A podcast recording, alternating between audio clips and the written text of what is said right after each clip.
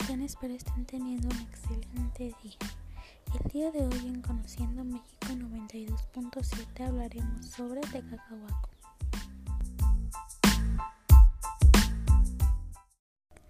Tecacahuaco o lugar de piedra hueca recibe esta denominación debido a que anteriormente existía en la entrada del pueblo un cerro con una gran oquedad.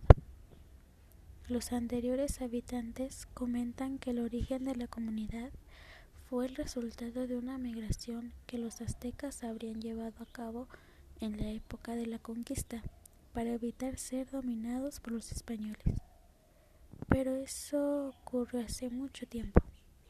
Actualmente Tecacahuaco pertenece al municipio de Atlapesco en Hidalgo, aunque en diferentes periodos del siglo pasado estuvo adscrito a Yagualica. En esta comunidad existen alrededor de 310 hogares y su población asciende a 1.377 personas aproximadamente.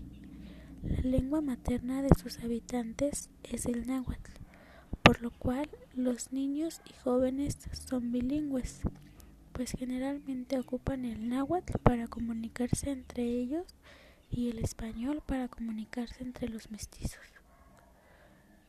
Entre adultos son pocos los que hablan castellano. La mayoría de ellos lo entiende, pero les es difícil expresarse en ese idioma. Los ancianos, por su parte, únicamente hablan náhuatl. La comunidad está dividida en 10 barrios: Atlali, Tecuapa, Calvario, Zacatempa, Tlamaya, Tlamaya Nuevo, Chicontepec, Hueyapa, y Acuitlapia. En el centro del pueblo, el espacio público por excelencia está edificada la Iglesia Católica. En el costado izquierdo del templo hay una cancha de básquetbol seguida de una galera donde suelen llevarse a cabo las reuniones comunitarias y actividades comerciales. Detrás de la cancha de básquetbol hay un espacio techado que funciona también como lugar para practicar el citado deporte o bien como auditorio.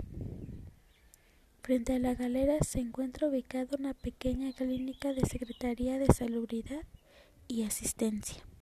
En Tecacahuaco se practica la agricultura y los productos de esta actividad son destinados principalmente al autoconsumo. El maíz, el frijol y los chiles son los principales productos del trabajo agrícola. Esta comunidad está llena de múltiples costumbres y tradiciones.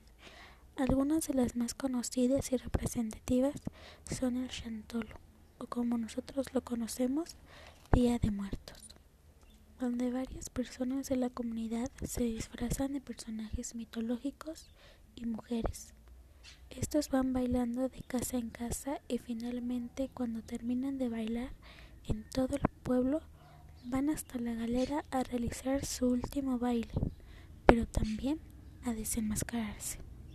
Por otra parte, también está su fiesta patronal. Esta suele ser la más grande y representativa de este lugar, ya que esta fiesta dura tres días. En esta festividad se suelen quemar cohetes, castillos, toritos y contratar una banda por noche y colocar una pequeña feria. Usualmente como esta festividad atrae a muchas personas de distintas comunidades, la población suele aprovechar a realizar días antes otras festividades como bodas, 15 años, bautizos, etc.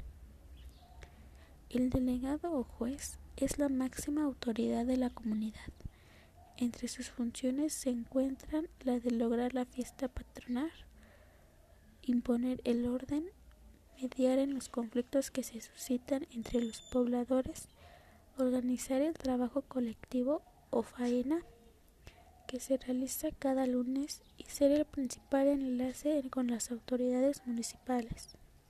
Le ayudan un secretario y un tesorero. Este último se encarga de manejar el dinero de la comunidad. El juez cuenta además con el apoyo de 10 topiles y, en caso de requerir más, tiene la autoridad para designar a otras personas. El cargo de todos ellos dura solamente un año. Alrededor de ocho días después de celebrada la fiesta patronal, el delegado hace un informe en el que da cuenta de los gastos que la festividad implicó. En esa misma fecha propone a quien considera que debe sustituirlo en el cargo. Los comuneros varones expresan, mediante un voto que se efectúa levantando la mano, su acuerdo o desacuerdo con la propuesta del juez, aunque generalmente ésta es rectificada. La persona designada escoge a su vez el secretario, el tesorero y los topiles que conformarán el comité de la delegación. Supuestamente nadie puede rechazar la responsabilidad que el pueblo le confiere. Aunque la elección del nuevo delegado se realiza en el mes de agosto o a más tardar en septiembre, éste asume el cargo el primero de enero del siguiente año. Ese día el juez saliente debe hacer un convivio para todos los que ayudaron durante su periodo. También hace un informe en la galera del pueblo donde entrega cuentas, dinero y herramientas del común. Si bien anteriormente se hacía forzosamente lo que el juez decía, el poder de esta autoridad ha ido disminuyendo paulatinamente debido en parte al contacto más estrecho que se tiene con el gobierno municipal. Además del delegado, existen dos comisarios o comisariados, uno de ellos se encarga de todo lo relacionado con las tierras y el otro tiene bajo su responsabilidad la administración y cuidado del potrero comunal. Los cargos de ambos duran tres años. Ellos también cuentan con un secretario y algunos topiles que les ayudan a desempeñar su función. Todos los días se reúnen en casa del delegado del tesorero el comisario de tierras, el del potrero y sus respectivos secretarios y topiles. Las reuniones se llevan a cabo tanto en la mañana como por la noche. Los comités constituyen una de las estrategias que los pobladores de Tecacahuaco implementan para organizar actividades y asignar responsabilidades específicas.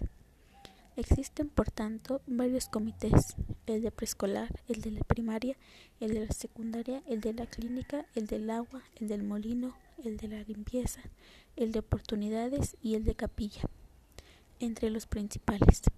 Algunos de estos están integrados por personas de sexo masculino o femenino exclusivamente y otros son mixtos.